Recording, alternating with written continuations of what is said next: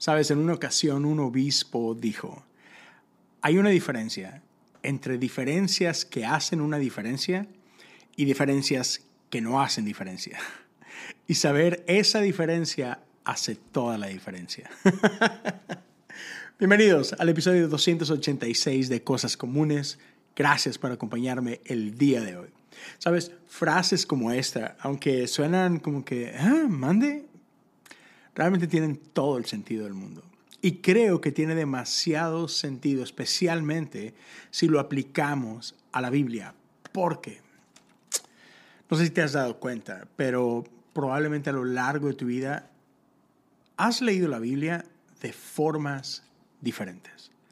Y no quiero decir, like, literalmente de formas diferentes. A veces la leo sentado, a veces parado, a veces con los ojos cerrados. Pareciera que muchos la leemos con los ojos cerrados. Pero no, no, no. A, lo que voy es que importa los lentes con los que leemos la Biblia. A mí me ha pasado muchas veces que leo la Biblia en automático, que leo la Biblia demasiado rápido. Mm, mm, historia real. No hace mucho, un amigo, Samuel, miembro, le mando un, un fuerte abrazo, lanzó un reto en un grupo en el que estábamos y, y llegó a mencionar que quién se animaba a hacer la Biblia, no en un año, leer la Biblia en seis, en un mes. Ya, yo me la aventé, fue una experiencia horrible. ¿Qué tanto le saqué? No sé. Ah, no debes de leer la Biblia de esa forma. Ah, ya, hay veces que la leemos y nuestra manera de leerlo, el texto, impacta lo que le sacamos al texto. Ah, cómo lo leemos sí impacta lo que Dios habla o no a nuestra vida. Entonces, quiero hablarte de cómo creo que uno de los peligros en el, en el cómo no deberíamos de leer la Biblia es que tendemos a leer la Biblia con nosotros en el centro, como si la Biblia se tratara de mí. y ahora, no me malentiendas, y yo entiendo que mucha gente habla ah, de que, ya, tú eres importante, a Dios le importas, tanto que dejó su trono para venir a habitar entre nosotros. Y sí, eso es, eso es real, lo creo de todo corazón, creo que eso es parte de lo que es el Evangelio. De hecho, más adelante te voy a hablar un poco de eso. Pero esta historia sigue siendo acerca de Dios. Se trata de Él, no se trata de mí. Que yo salgo beneficiado en el proceso, 100%, y gracias a Dios por ello. Pero historia no se trata de mí. Yo no soy el héroe ni el centro de esta historia.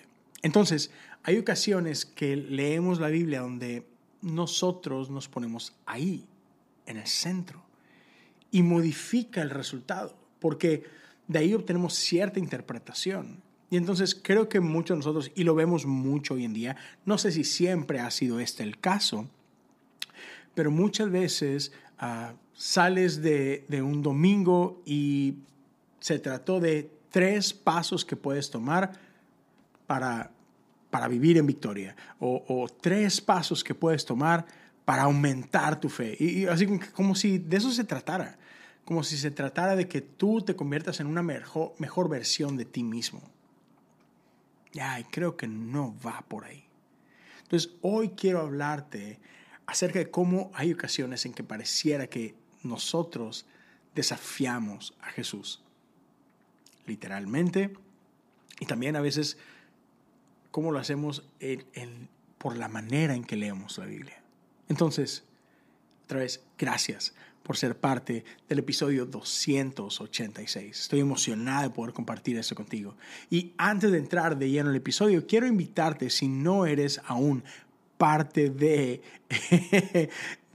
ah, Patreon, Patreon, ya, chécalo. Eh, ve a patreon.com, diagonal, cosas comunes, y tú puedes ser parte de esta comunidad. Cada mes tenemos algún Zoom, a veces más, como este mes. Ah, y también tenemos episodios exclusivos en los cuales ya, compartimos un poquito. Este año estoy enfocado a hacer en la oración.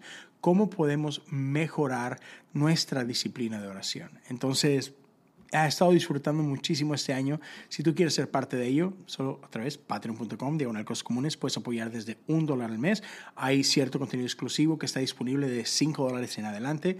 Sea cual sea la forma en la que tú quieres apoyar, ahí está la opción. Si no puedes ser parte de ello, pero quieres apoyar de alguna forma, puedes ayudarme a compartir el contenido de este podcast.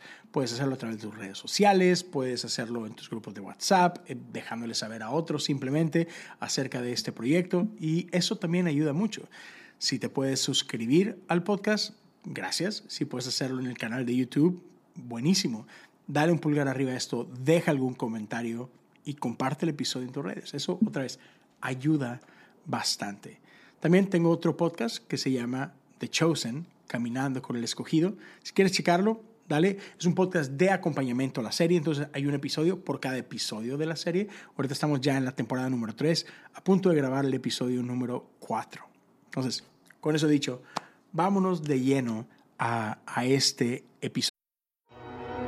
With supply chains becoming more complex, you need to stay on top of the latest logistics developments. So, if you work with logistics, you need the Beyond the Box podcast from Maersk.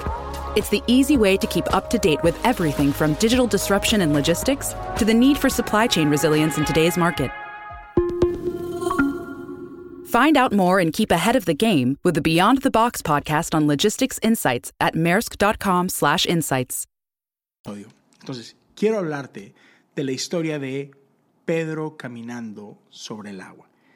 Yo creo que es una historia muy familiar. Si tienes cualquier cantidad de tiempo en la iglesia, a lo mejor ya escuchaste ese sermón, ya has escuchado esa historia. Si creciste en la iglesia, a lo mejor hasta en la escuelita dominical pudiste ahí ver esta historia. Pero por lo mismo, porque estamos tan familiarizados con ella, es que a veces nos perdemos la oportunidad de leerla con ojos frescos. Y entonces, esto nos pasa mucho, que porque ya conocemos una historia o porque creemos conocer una historia, no la miramos con el detenimiento necesario y asumimos de qué se trata la historia.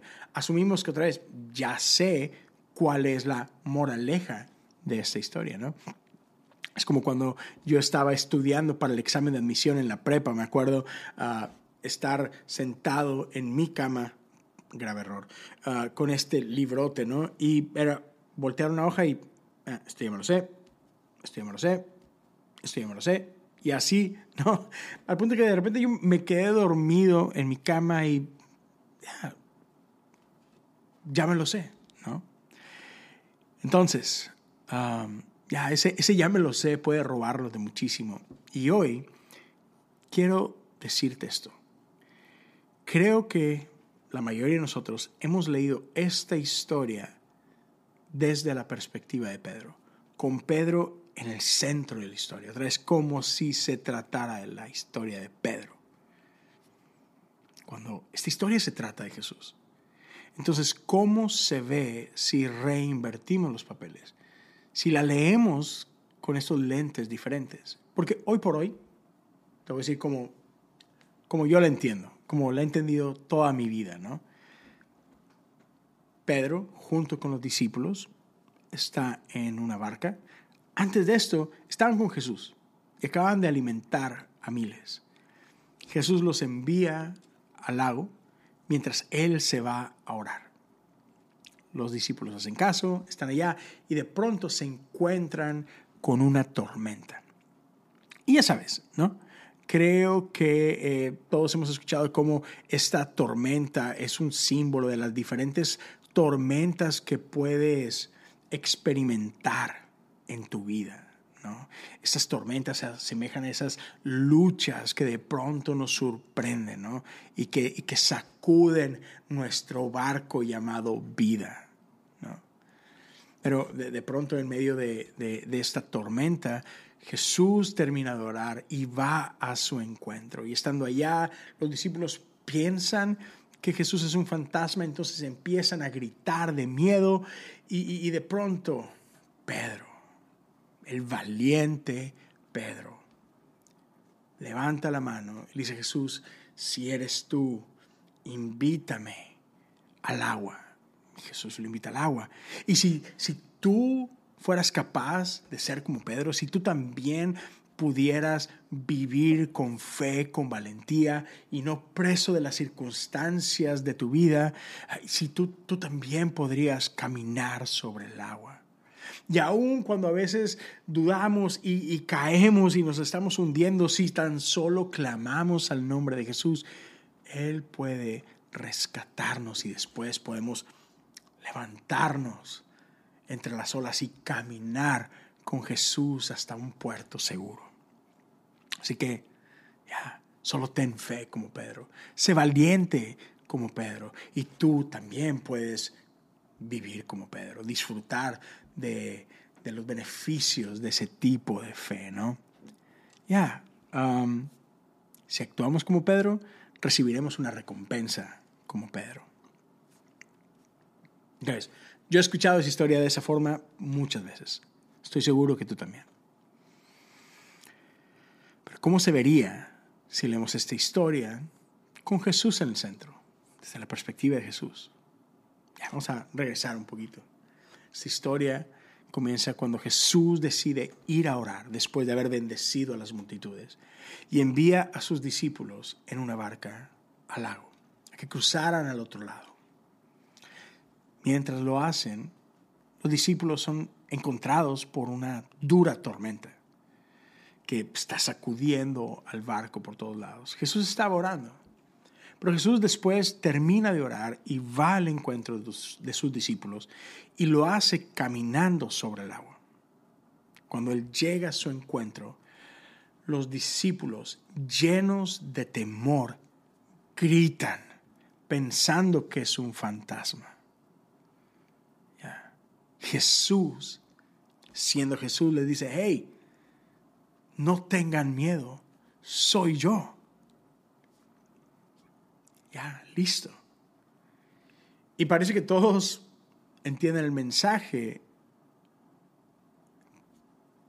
pero Pedro, Pedro no. ¿Y qué hace Pedro?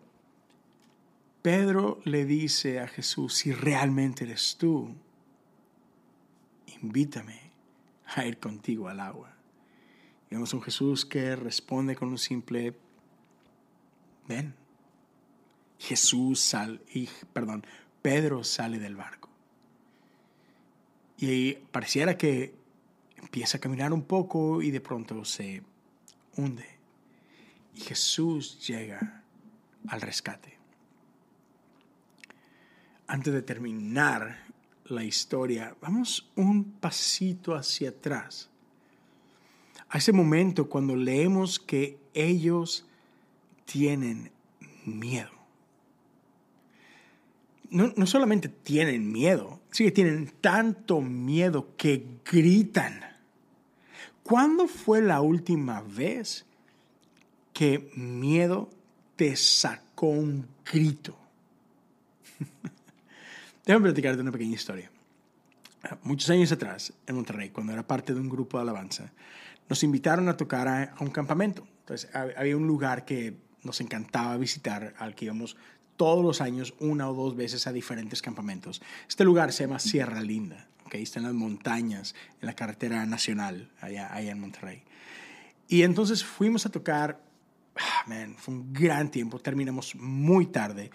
Y después de haber terminado, pues nos tocó, ya sabes, desarmar todo el equipo, ah, cargar todo al carro, batería, guitarras, bocinas, etc.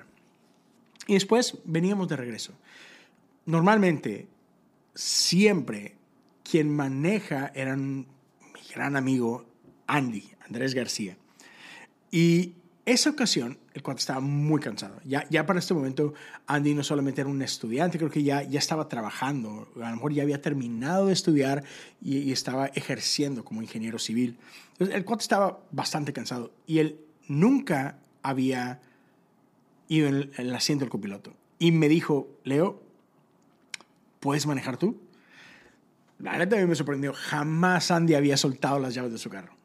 Entonces, ya, este vato neta sí está cansado. O sea, para que pida no manejar, está cansado. Entonces, yo iba manejando y iban algunos amigos atrás, pero íbamos tranquilos, ¿sabes? Se iba dormido, le estábamos dando chance que, que durmiera. Entonces, yo venía en la carretera y era muy noche. No sé, altas horas de la madrugada ya. Y de pronto íbamos en una sección donde hay algunas curvas. Y de la nada, mi amigo Andy, otra vez, quien normalmente es el que maneja, se despierta y ve la curva. Y él pensó que él iba manejando. Y entonces empieza a gritar lleno de miedo, nos vamos a matar, nos vamos a matar, nos vamos a matar. Y empieza a tirar manotazos tratando de encontrar el volante. Y todos nos le quedamos viendo, así que, ¿tú estás bien? Y de repente me voltea a ver y ve que yo voy manejando y nomás como que, ah, descansó, ¿no?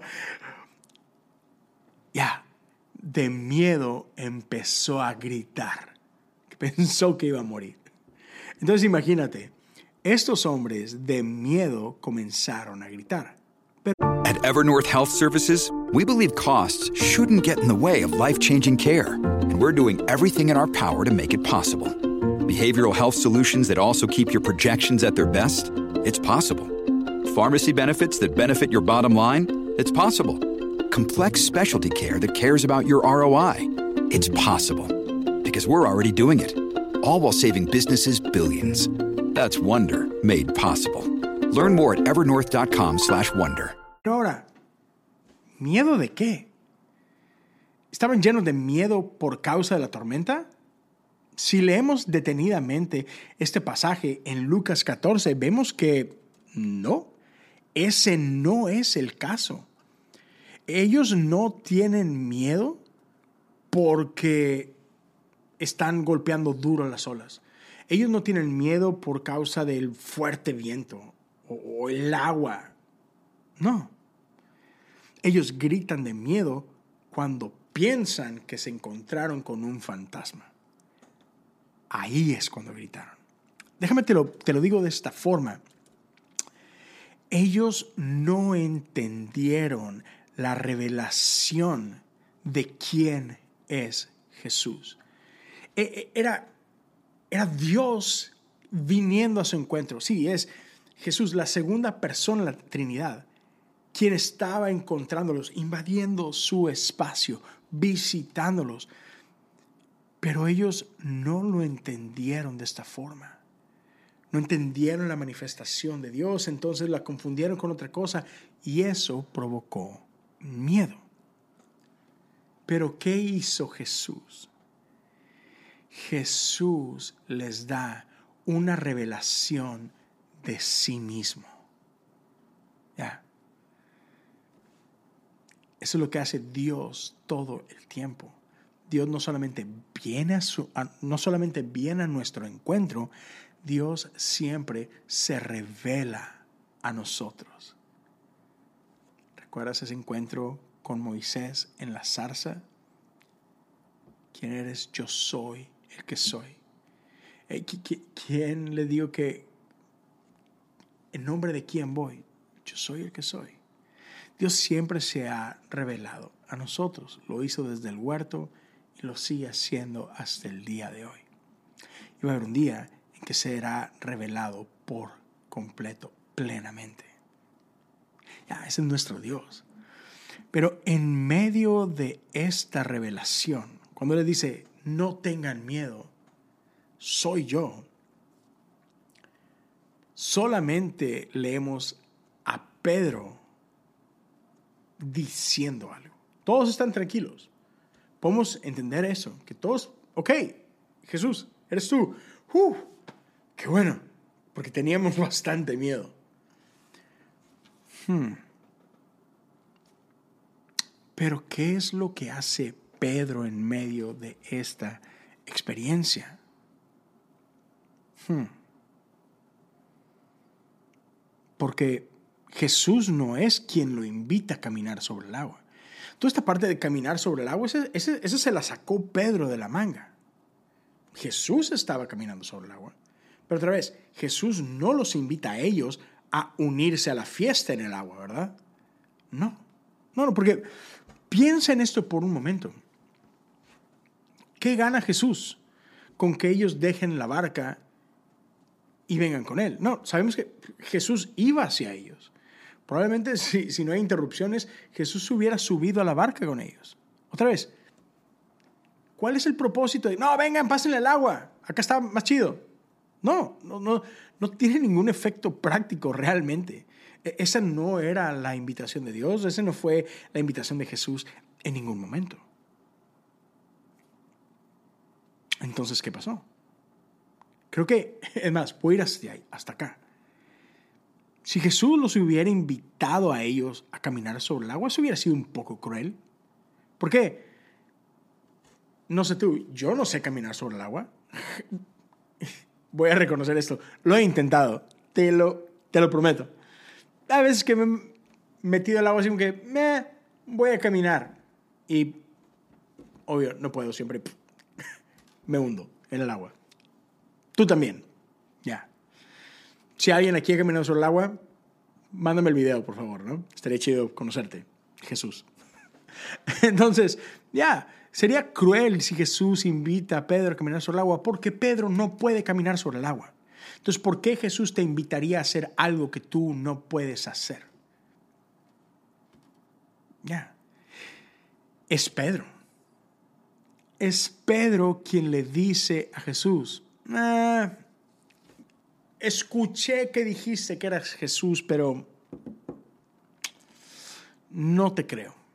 No estoy convencido que seas quien dices ser. ¿Puedes leer esto entre líneas? Ya, Pedro no está convencido que este hombre que está en el agua, que dice ser Jesús, sea Jesús. Entonces, creo que necesito un poquito más de evidencia. Necesito algo más firme. Si realmente eres quien dice ser, invítame a ir al agua contigo. Ya. Déjame yo ser un milagro. Ya. Invítame al agua. Déjame preguntarte esto. ¿Qué hace a Pedro diferente de los fariseos? ¿Recuerdas? Que constantemente los fariseos están pidiéndole a Jesús alguna señal para creer que Jesús es quien dice que sea? Pedro está haciendo exactamente lo mismo. Demuéstrame que tú eres Jesús, que tú eres quien dice ser. Invítame a caminar sobre el agua. Mm.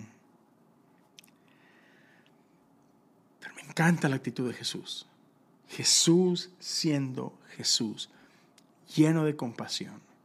Sabes, Jesús no se puso a gritar como, como un coach en un entrenamiento cuando sale mal la jugada. ¿Sabes? No sonó el silbate, a ver, a ver, a ver, a ver, a ver, no, no, no, no, no. Esto salió mal. Vamos a correr la jugada otra vez hasta que nos salga bien. No, no, no. hasta que pueda haber un poquito de fe verdadera en ustedes. no, esto, esto no se trata de fe. Jesús no está tratando de probar su fe. ¿En qué momento? No. Acá es Pedro quien está probando a Jesús. Es Pedro quien está desafiando a Jesús. Es Pedro quien no cree que Jesús es quien dice ser. Ya. Y si somos honestos, amigos y amigas, creo que nosotros lo hacemos todo el tiempo dudamos de Dios, dudamos de lo que Dios ya ha hablado en nuestras vidas y demandamos señales. Yo lo he hecho, estoy seguro que tú también. Donde ah, fe no es suficiente, es como que, mm, Dios, yo sé que tú has dicho que estarás conmigo hasta el fin del mundo, pero ah, necesito algo de evidencia para poder creer.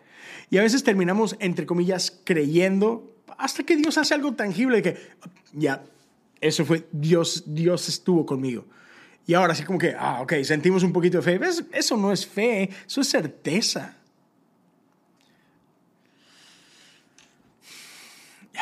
Pedro está desafiando a Jesús.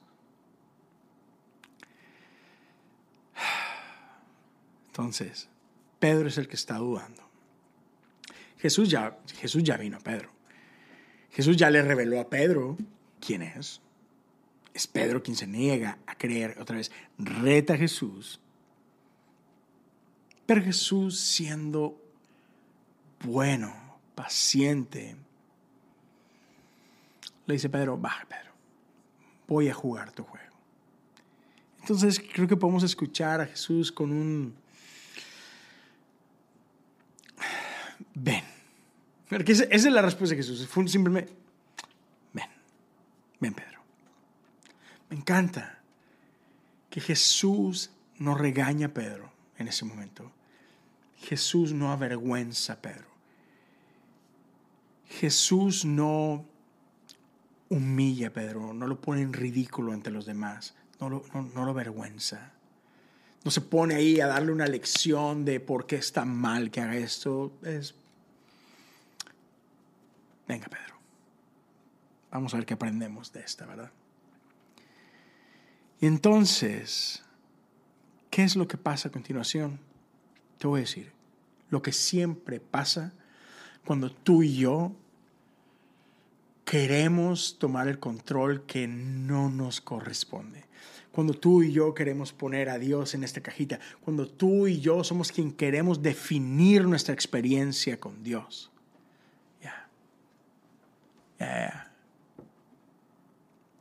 La cosa termina mal.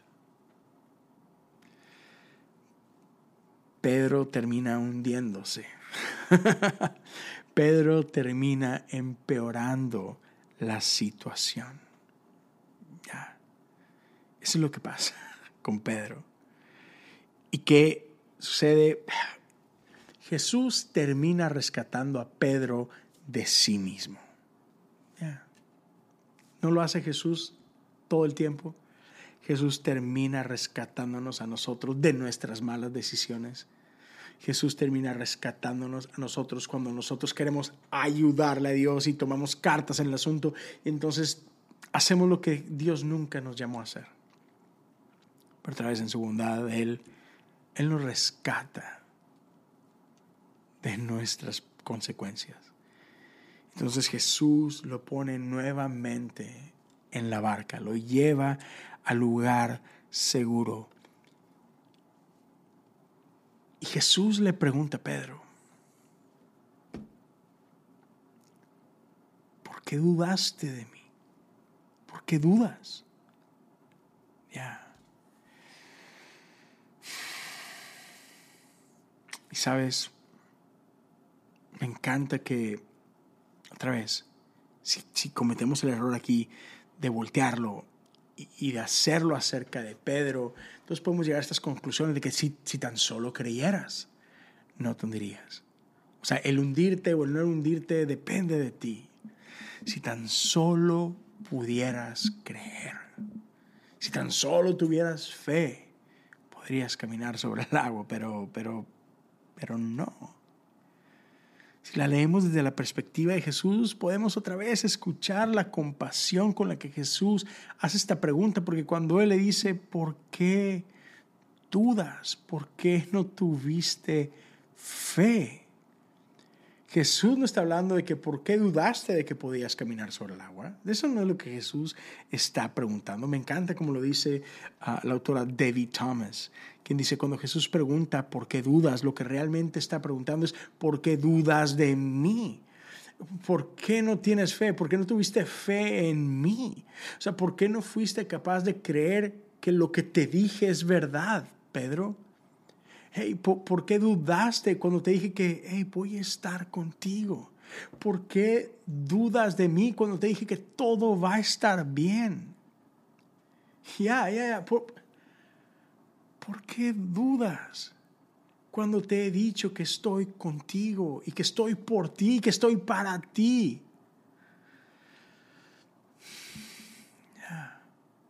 No dudes de mí, es la invitación de Jesús para nuestra vida. Y amigo, si, si te puedo dejar con algo en este episodio, es simplemente esto.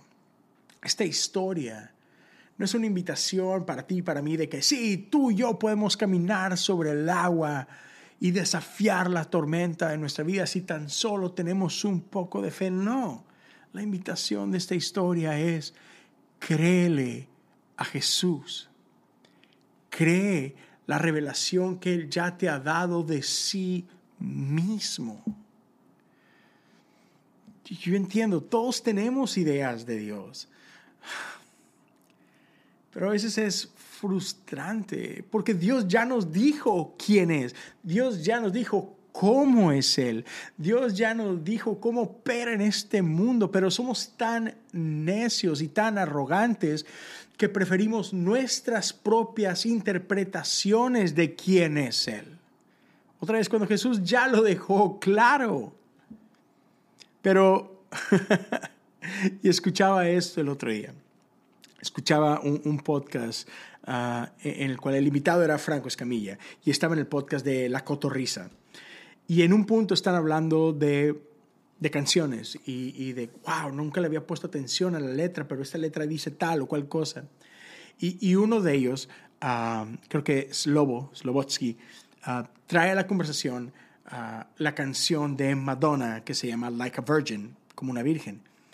Y cuenta él que hay una película de Tarantino, de hecho, la primera película de Tarantino, en la que están, en, en la primera escena, creo que en la escena donde abre la película, están ellos hablando acerca de la canción Like a Virgin y están diciendo, oh no, es que la canción se trata de tal cosa. Y dicen de qué se trata, ¿no? Y entonces cuando sale esta película, digamos que la, canción de Madonna vuelve como que a ponerse de moda otra vez, es un hitazo de Madonna, obviamente, pero como que vuelve a salir al momento cultural. Y entonces le vuelven a preguntar a Madonna, y, oye, no sé si viste la película de Tarantino, pero en esa hablan de tu canción Like a Virgin, y en la película ponen esta hipótesis de que la canción se trata de esto. Y Madonna dice, ah, o sea, qué bien, pero... Y ella, ella nos dice, la canción se trata de amor, algo así. Y entonces me acuerdo que Franco dice esto en, el podcast, dice, hey, ¿quién escribió la canción? ¿La escribió Madonna o la escribió alguien más y Madonna la canta? Y, no, no, no, de hecho es una composición de Madonna. Y Franco dice, entonces es lo que Madonna dice que es. Listo. El autor mata cualquier interpretación. Si él dice que se trata de eso, señores, se trata de eso. No, pero es que yo creo que el autor estaba tratando de decir aquí y allá. Si el autor ya dijo de que se trata, no hay discusión, no hay reinterpretación.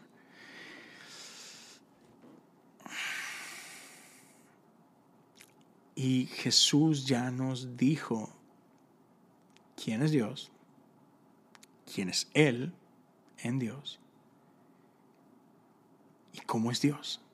No hay duda. Tú puedes creer que Dios es lo que me digas. Y yo sé que diferentes corrientes teológicas tenemos nuestra idea de cómo es Dios. Perdón a todos. Pero Jesús ya nos dijo cómo es Dios. Punto. Y si es molesto, no sé si te ha pasado, que estás tú en un lugar, estás tú en alguna reunión y otra vez, ahí estás, pero gente empieza a hablar de ti. Sale algo a, la conversación de, algo que alguna vez dijiste tú o hiciste tú y de pronto empieza todo el mundo a querer interpretar qué fue lo que dijiste o, por qué dijiste lo que dijiste o cuál era tu intención o por qué hiciste esto o lo otro y tú estás ahí, es como que, hey, como que yo, puedo, yo puedo aclarar todas las dudas. Aquí estoy. Y tú incluso puedes decir, no, no, no, no, pero, o sea, lo que dije fue esto. ¿Y por qué dije esto? Fue por esto.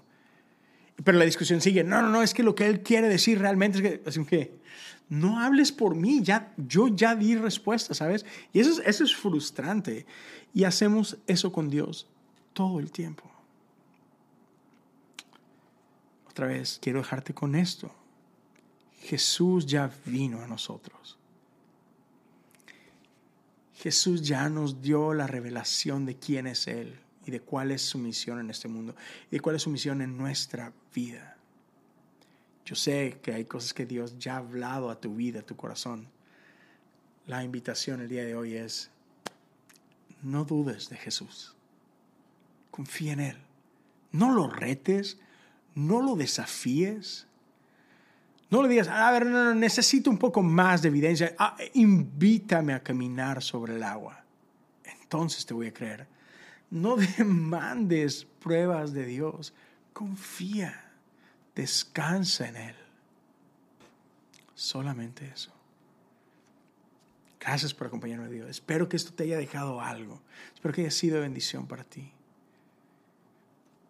Y si así lo fue, espero que me puedas ayudar a compartirlo con alguien más. Gracias por tu tiempo. Gracias por acompañarme el día de hoy. Espero verte muy pronto otra vez.